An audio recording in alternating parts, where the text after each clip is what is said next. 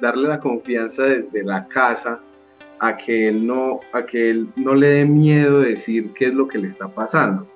Eh, que él tenga la plena confianza de decir que está siendo víctima de bullying o si él no sabe, pues digamos, qué es el significado, que él siempre sepa que le está pasando algo malo.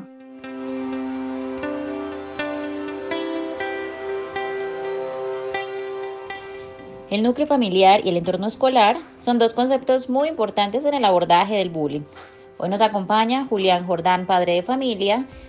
y Daniela Córdoba, quien es docente. Bueno, María, mi nombre es Julián, tengo 26 años, eh, trabajo en Río Negro, soy técnico en línea de aviones, eh, vivo ahorita en Medellín eh, con mi esposa y mi hijo, que tiene cuatro años. Bienvenidos al patio, hablemos de bullying un proyecto realizado por el equipo de Valentina Gutiérrez, María Noreña, Valentina Hoyos y quienes habla, Juan David Espina, para el Politécnico Gran Colombiano dirigido a padres de familia, docentes y curiosos que buscan aprender más sobre este tema. Julián, la primera pregunta que quiero hacerle es, ¿qué sabe usted del acoso escolar conocido pues como lo que es el bullying? Sí, pues el bullying para mí es algo que no es muy nuevo, que se está viviendo mucho hoy en la sociedad, en un nivel muy personal en las escuelas. Es un acoso físico, psicológico que una persona le hace a otra, donde constantemente es acosada. Y la otra es quien es o es quien acosa, eh, haciendo sentir mal a la otra persona directa o indirectamente es mi criterio respecto al significado de lo que es el bullying. Julián, nos contabas que anteriormente que tienes un hijo de cuatro años. Eh, ¿Has experimentado a la corta edad que tiene tu hijo algún episodio que puedas interpretar como bullying hacia tu pequeño? Eh, sí, María, mira, como te dije, pues mi niño tiene cuatro años, él es un niño muy tranquilo él no es para nada agresivo, es un niño, eso sí, muy activo, muy alegre, muy feliz, le gusta mucho jugar y compartir en la guardería, o sea, le, encanta ir a la guardería. Como tal, una experiencia algo fuerte sobre el bullying, no. Pero sí me pasó mucho que en la cuadra del barrio, por donde vivimos, eh, hay un niño pues más o sea, de la, como de la misma edad de él, y el niño pues sí, sí es un poquito como más fuerte para jugar, pues de, decirlo de alguna manera es como un poco agresivo, pero, pero no, no, no pensamos pues con mi esposa dialogando eso, no pensamos que, que, que él lo haga con intención, sino que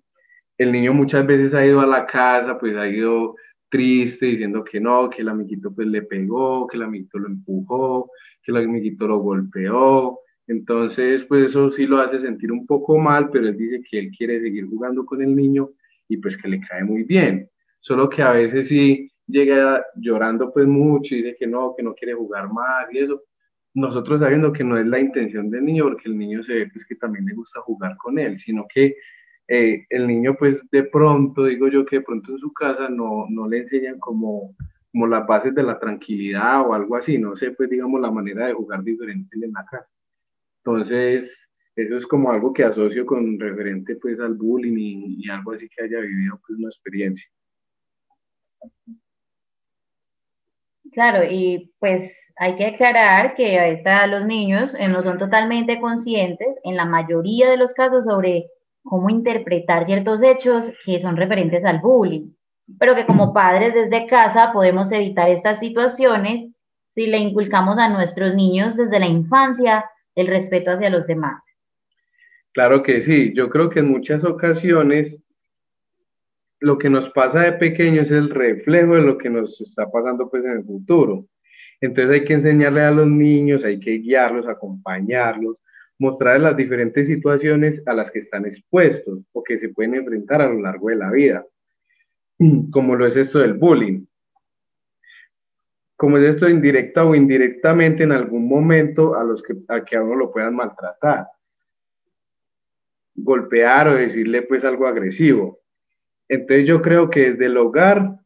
más que todo, es para evitar que se sienta mal o que se genere algún trastorno y enseñarle a los niños de la manera pues más adecuada. O lo que son, pues como niños, saberles explicar las cosas como pasan, que no está bien hacerle daño a las personas, pues y más que todo con gusto, que hay personas que también tienen sentimientos y que esto los afecta. Entonces no siempre, uno siempre debe acompañarlos y darles mucha confianza para que ellos forjen una personalidad resistente a este tipo de circunstancias. Claro, Julián, es que esas son cosas que no podemos ignorar eh, en casa como padres. No dejemos que nuestros pequeños se conviertan en un victimario en el futuro. Y todo eso lo prevenimos nosotros desde casa. Entonces, Julián, continuando con las preguntas, me gustaría saber ahora, ¿cómo considera usted que los padres deban actuar ante una situación avisada de bullying cuando su hijo es la víctima o el victimario? Entendiendo pues que víctima es quien sufre de acoso y victimario es quien lo realiza. Eh, como te decía María, en caso de que mi hijo fuera víctima o victimario, pues eh, eh, si él es víctima, como te, como te he venido diciendo siempre, o sea, darle la confianza desde la casa a que él no, a que él no le dé miedo decir qué es lo que le está pasando, que él tenga la plena confianza de decir que está siendo víctima de bullying o si él no sabe, pues digamos, qué es el significado, que él siempre sepa que le está pasando algo malo. Entonces, para nosotros poder ir a buscar ayuda de un profesional, ir siempre, ir siempre pues de la mano de un profesional una asesoría, eh, buscar a los padres del niño al cual, del cual él está recibiendo ese acoso, eh, para llegar de la manera más pacífica a una solución, enseñarle al otro niño que verdaderamente a él le está afectando algo que el otro le esté haciendo para, para siempre yo creo que lo más importante uno siempre tiene que buscar es el diálogo. En caso de que mi hijo fuera el, el victimario, que él estuviera pronto agrediendo a una persona eh, física o psicológicamente, sea directa o indirectamente, también lo que siempre he dicho, darle la confianza de que él diga o notar siempre las actitudes que ellos tomen, porque yo creo que uno pues siempre está con ellos, uno siempre está compartiendo con ellos, los tiene en la casa, entonces uno debe generar la confianza y mirar las actitudes que ellos toman. Y obviamente buscar a las personas a las cuales o a la persona a la cual él le esté haciendo daño eh, para hablar y solucionar pues las cosas, ojalá ellos también quieran solucionar las cosas lo más pacíficamente que se pueda. Eh, y nunca tomar represalias contra el niño, porque eso será el reflejo y la respuesta de ellos frente a una situación de estas. Y padre, súper importante lo que dice Julián. Los niños son el reflejo de lo que les enseñamos en casa. Julián, ¿consideras que los valores como el respeto o la igualdad, que para mí pues es muy importante, deben ser reforzados diariamente en los niños desde que empiezan a interactuar con otros niños. Claro que sí, el respeto para mí es uno de los, uno de los valores más fundamentales que hay. O sea, el respeto hacia otras personas, el respeto hacia uno mismo, el respeto hacia sus padres, el respeto en general en todo el entorno es muy, muy importante porque eso ayuda a forjar otro tipo de valores, también como la igualdad. O sea, si una persona sabe que, que otra persona no es igual a ti, o, o en el caso de los niños que ellos no entienden muy bien cuando una persona tiene alguna discapacidad o tiene otro tipo de color de piel, ellos, ellos toman eso como si no fuera como si no fueran iguales a ellos y uno debe forjarles eso a los niños, que ellos entiendan que si una persona es de otro color o tiene otra discapacidad, es igual, igual, totalmente igual a usted y tiene los mismos valores y se merece el mismo respeto siempre. Entonces yo digo que uno siempre a los niños debe acompañarlos en todo ese proceso. Por ejemplo, en mi caso, pues yo tengo familia que es de color. Por parte de mi papá, eh, todos pues son de, de, de, con textura morena. Yo le muestro mucho al niño, le digo que la familia es así y a él le parece totalmente normal porque nosotros le hemos forjado todos esos valores. Sí, Julián, me parece muy bien ese punto de vista que estás tomando con respecto a, a, a, la, a, los, a no discriminar a las personas por géneros ni razas. Y, eso es algo muy importante que siempre vamos a tener que enseñarle a nuestros hijos. Eh, siente usted que en las escuelas o en los colegios eh, se le da o se deba dar más importancia a este tipo de abusos? ¿Y qué propuestas eh, podríamos hacer que esto suceda, pues, para que esto suceda en las aulas? A ver, pienso que hoy hay muchos programas que, de asesoría frente al tema del bullying, pero yo creo que aún falta mucho más acompañamiento con, más que todo con los niños pequeños. Enseñarles y digamos que, que, que, que diseñen talleres, que diseñen otro tipo de actividades, asesorías,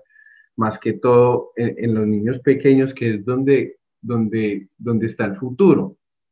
que son niños que apenas están creciendo, se están formando como personas y ahí es donde uno debe moldearlos y crearles como esos valores. Entonces yo digo que de pronto faltan muchos, muchos más programas que deben implementar las guarderías y las escuelas para que estos niños puedan,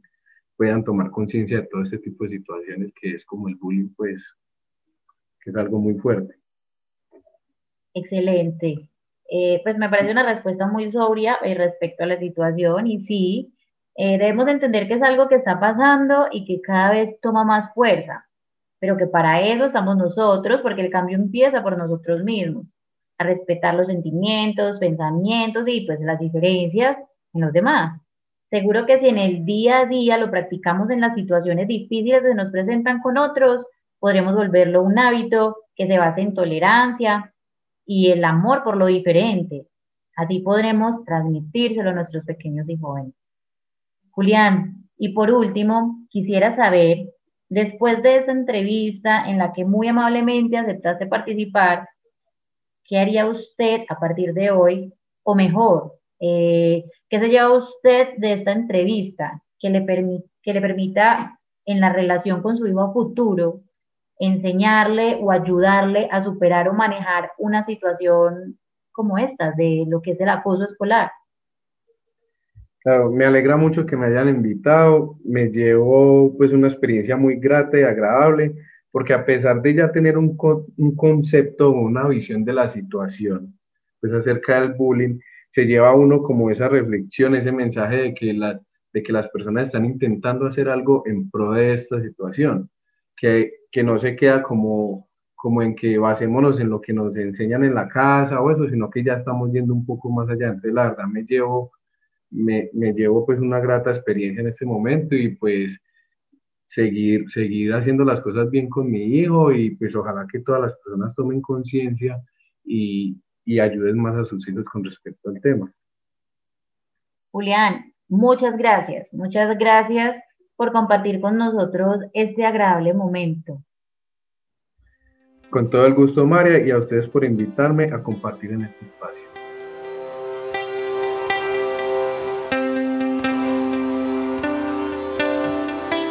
Ahora tenemos una invitada más. Ella es profesora en un jardín de la ciudad de Medellín. Es licenciada en educación preescolar y está aquí para dialogar con nosotros sobre em, sus puntos de vista como, maestra en el tema que nos encontramos abordando, que es el bullying, en este caso, pues en los colegios. Daniela, ¿cómo estás? Bienvenida. Es un placer tener em, su amable participación con nosotros. ¿Cómo estás? Mucho gusto de estar compartiendo con ustedes en este momento. Muy bien, gracias Daniela. Daniela, cuéntanos un poco sobre ti. Bueno, eh, soy licenciada en educación preescolar, eh, me gradué en el año 2018, llevo dos años, eh, dos años como docente en el Jardín Infantil La Tata, comencé siendo como docente de artes escénicas y ya a partir del año 2019 eh, me quedé en la institución educativa como docente titular de un grupo. Listo. Eh, Daniela, bueno, empecemos por saber, ¿qué piensa usted eh, del acoso escolar o el bullying que se vive hoy en día en los, em, pues con los niños y los jóvenes en las escuelas o en los colegios? Bueno, para mí es un tema realmente muy delicado de tener mucha, muchísima atención porque generalmente son niños o niñas más débiles emocionalmente que otras personas que se aprovechan de eso. Eh, realmente pues el bullying lo practican eh, desde los niños más pequeñitos, aunque pues en el preescolar en el que estoy, gracias a Dios, nunca pues he tenido que enfrentar esa situación, pero se sabe pues que esos niños desde muy temprana edad que lo practican e incluso eh, me imagino que hasta en universidades se debe ver ese tipo de acoso. Eh, me parece un tema realmente delicado porque puede influir mucho psicológicamente en, en las personas. Entonces, sí, realmente preocupante esta situación que estamos viviendo. Sí, profe, la verdad es algo de lo que hoy en día, pues, eh, algunos colegios pienso yo que eh, todavía ignoran un poco la realidad de esta situación. Em, profe, quisiera, ahora quisiera saber eh, sí, profe, yo quisiera saber si usted ha experimentado eh, algún caso de bullying, pues en el que usted haya sido testigo o en el cual usted haya tenido algún familiar cercano que haya estado implicado en esta situación. Pues realmente en mi corta experiencia no he tenido pues como ese, pues tenido que enfrentarme a ese tipo de acoso escolar. Eh, tampoco he conocido pues dentro de mi experiencia ese tema, lo he visto más que todo en las noticias, sé que ha afectado a muchos niños que han causado de pronto la depresión o han causado incluso hasta llegar al suicidio, pues son temas que que están muy, muy cercanos a nosotros, eh, pero realmente yo personalmente no lo he vivenciado. Listo, profe, sí, de igual, pues son cosas que para los niños me imagino que, que, que a la corta edad son un, es un tema demasiado emocional y hay que estar muy pendientes de los pequeños y de todas estas situaciones porque de alguna u otra manera ellos pueden estar tomando eh, a su corta edad una, un significado muy, muy distinto a lo que es, eh, eh, no saben diferenciar entre el acoso y el que los estén rechazando. bueno, profe, entonces, ¿usted considera que el entorno familiar y las enseñanzas, los, principalmente de los padres o de quien esté a cargo de los niños, es fundamental para el buen comportamiento de estos con las personas que los rodean? Bueno, yo pienso que la familia es fundamental, o sea, la familia es la que desde un principio, desde que el niño nació, es como esa, esa base, pues, llena de valores, llena de principios, y todas las conductas son realmente aprendidas. Puede que el niño está imitando el comportamiento de algún familiar, de personas muy cercanas y las esté reflejando dentro de la institución y se esté aprovechando de otro niño de pronto más débil, entonces lo manipula. Pero yo creo que todas las conductas son aprendidas. Puede que sea desde el entorno familiar o puede que sean eh, agentes sociales muy cercanos a él. Entonces, sí, yo creo que la familia es fundamental eh, para las buenas conductas de un niño o de una niña, al igual que las instituciones educativas, porque sabemos que los niños pasan su mayor parte del tiempo dentro de una institución, entonces las bases que las profesoras les están entregando a los niños es fundamental, porque si no se corrige a tiempo, ahí es donde se llega a ese tipo de manipulaciones. Eh, sí, profe, eh, pues ya que entramos y nos adentramos un poquito al caso del entorno del familiar y el escolar, eh, ¿cree usted que ambos entornos deben estar ligados, por ejemplo, en las enseñanzas y en el crecimiento de los niños, para obtener una buena respuesta de, de los niños o los jóvenes ante estas situaciones? Claro que sí, siempre he dicho que la familia y la comunidad educativa están supremamente ligadas al crecimiento y desarrollo de nuestros niños. Si se dan buenas bases desde esos dos ámbitos, el niño puede tener una buena respuesta a su conducta eh, mientras vaya creciendo. Listo, profe. Eh, profe Dani, si le puedo decir así. Claro que sí. A su criterio, ¿siente usted que el servicio o pues el sistema educativo de los colegios o las escuelas eh, se encuentran o están capacitados para enfrentar estas situaciones de bullying y pues darles una solución positiva o asertiva a largo plazo para que estos hechos no se vuelvan a repetir? Claro que sí, nosotros como institución debemos de estar capacitados para enfrentarnos a ese tipo de comportamientos que pueden que, o sea, se ven porque se ven en las instituciones educativas, debemos de estar muy capacitados para enfrentarlos, para escuchar el niño, para dialogar con todos los niños de nuestro grupo y de toda la institución educativa,